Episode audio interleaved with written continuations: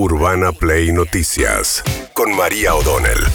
Todos los días, la información destacada. Con las voces de sus protagonistas. Búscanos en Spotify y seguinos para enterarte de todo lo que tenés que saber. Urbana Play Noticias. Un update con la información más importante. Urbana Play 1043. Una nueva experiencia.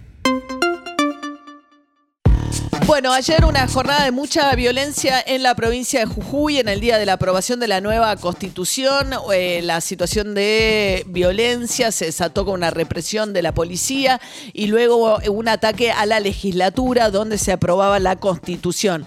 Que entre otras cuestiones, las más polémicas de los manifestantes, sobre todo de los sectores de izquierda que vienen manifestando, lograron que cambiaran dos artículos vinculados a las tierras y las comunidades indígenas y los artículos que quedaron están relacionados que generan más controversia a la prohibición de cortar rutas, de tomar edificios públicos y de protestar. Según Gerardo Morales, los eh, incidentes del día de ayer tuvieron que ver con una infiltración por parte del gobierno nacional.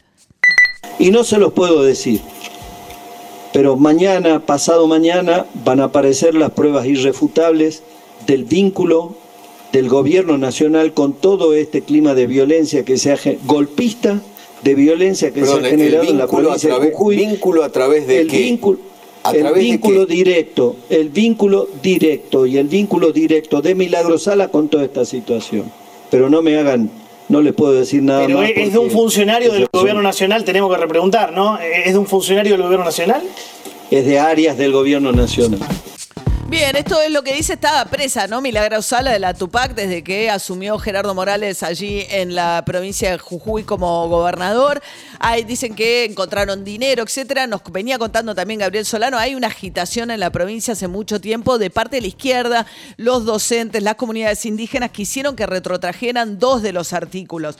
Ayer eh, Cristina Fernández de Kirchner le dijo, hágase cargo, eh, es un represor, eh, le- la- represor serial, le dijo a Morales, Alberto Fernández también responsabilizó a Morales, mientras que Morales, abrazado por todos los dirigentes Juntos por el Cambio, responsabilizó al gobierno nacional de haber enviado infiltrados para generar violencia en la provincia. Patricia Bullrich, precandidata a la provincia, precandidata a la presidencia, en una reunión de todos los dirigentes Juntos por el Cambio, dijo.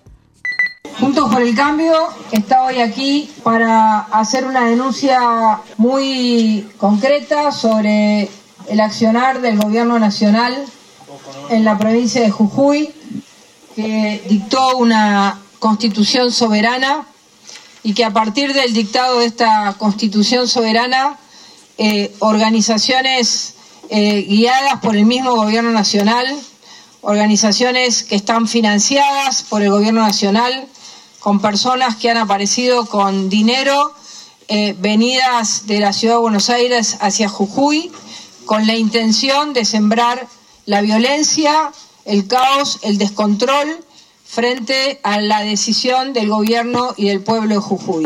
Bueno, y a su lado, Horacio Rodríguez Larreta también asentía. Se supone que le- Morales es el favorito de Larreta para ser su compañero fórmula eh, que se tiene que anunciar estos días. Recuerden que el sábado vence el plazo a la noche y todavía tenemos grandes dudas respecto de ciertos posicionamientos. A ver, volviendo a Larreta. Esto es el kirchnerismo. Como dijeron todos mis antecesores, es el gobierno nacional que está promoviendo la violencia. ¿Por qué lo hacen? Primero, para frenar el cambio. Acá hay un cambio en marcha en toda la Argentina, un cambio en Jujuy, con una constitución de avanzada, incorporando derechos, una constitución nueva votada por la gran, gran mayoría de los constituyentes. Una constitución que mejora la vida de los jujeños. Ese cambio es el que quieren frenar. Como no lo pueden frenar por los votos, lo hacen por la fuerza y por la violencia. A ver, y Milagro Sala, ¿qué decía siendo apuntada por el gobernador Morales? Deja de mentir, déjame de meterme a mí, deja de mentir a los argentinos, deja de mentir. Y le digo a Frente Cambiemos que por favor crean, Morales miente, Morales miente, Morales miente. Y no es otra cosa que un mentiroso. Nadie le puede llegar ¿sí? a creer tantas mentiras de las que él dice. Lo único, el único objetivo de él es justificarse de lo que no está haciendo y culpándome a esta persona, a esta negra, a esta colla.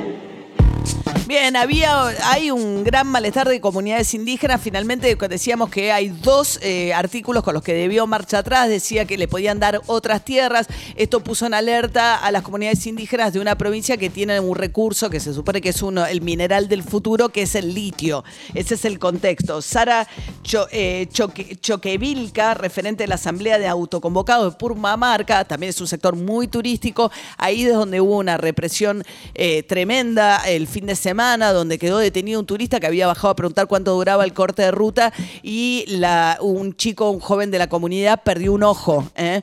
¿Qué decía Sara Cholquevilca?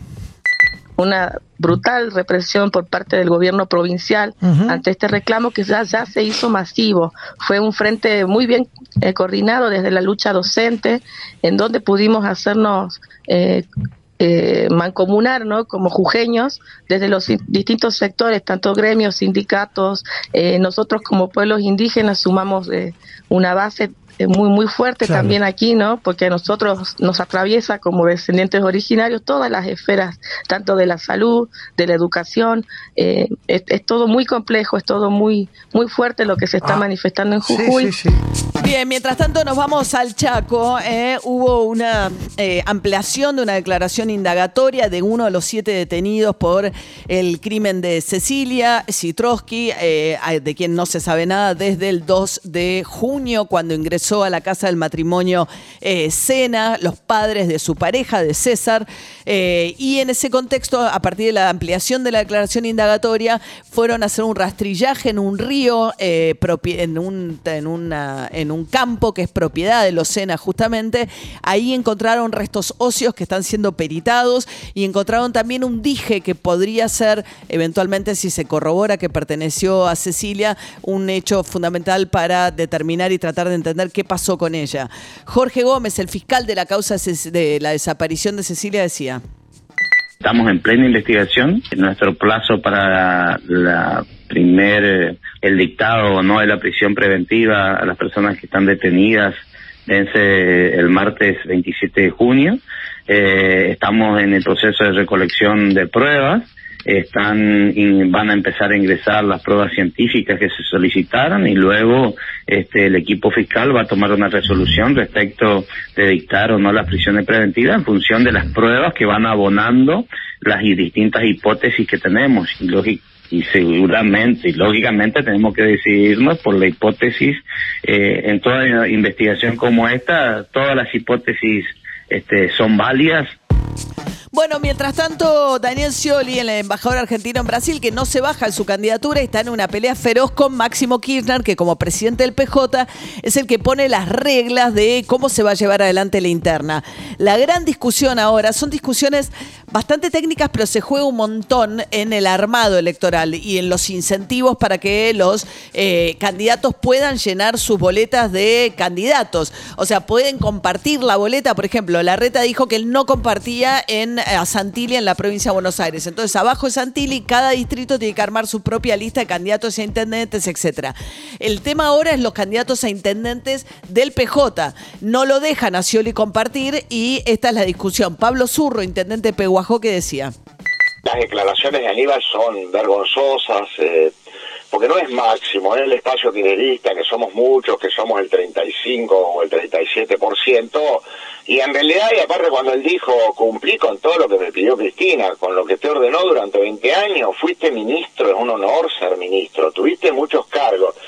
Y por el otro lado, yo lo dije, no lo dije ahora, eh, lo dije hace rato, lo vengo diciendo, Scioli tenía que haber ido a Capital y Tolosa Paz de, de concejal o de consejera escolar porque la verdad que Tolosa Paz tiene menos votos que yo, te juro, yo me presento en la provincia y tengo más votos. Bueno, para que vean el nivel de discusión, ¿no? Pablo Zurro estaba hablando de Aníbal Fernández, pues Aníbal Fernández es el apoderado de Scioli, que viene reclamando otras reglas de juego.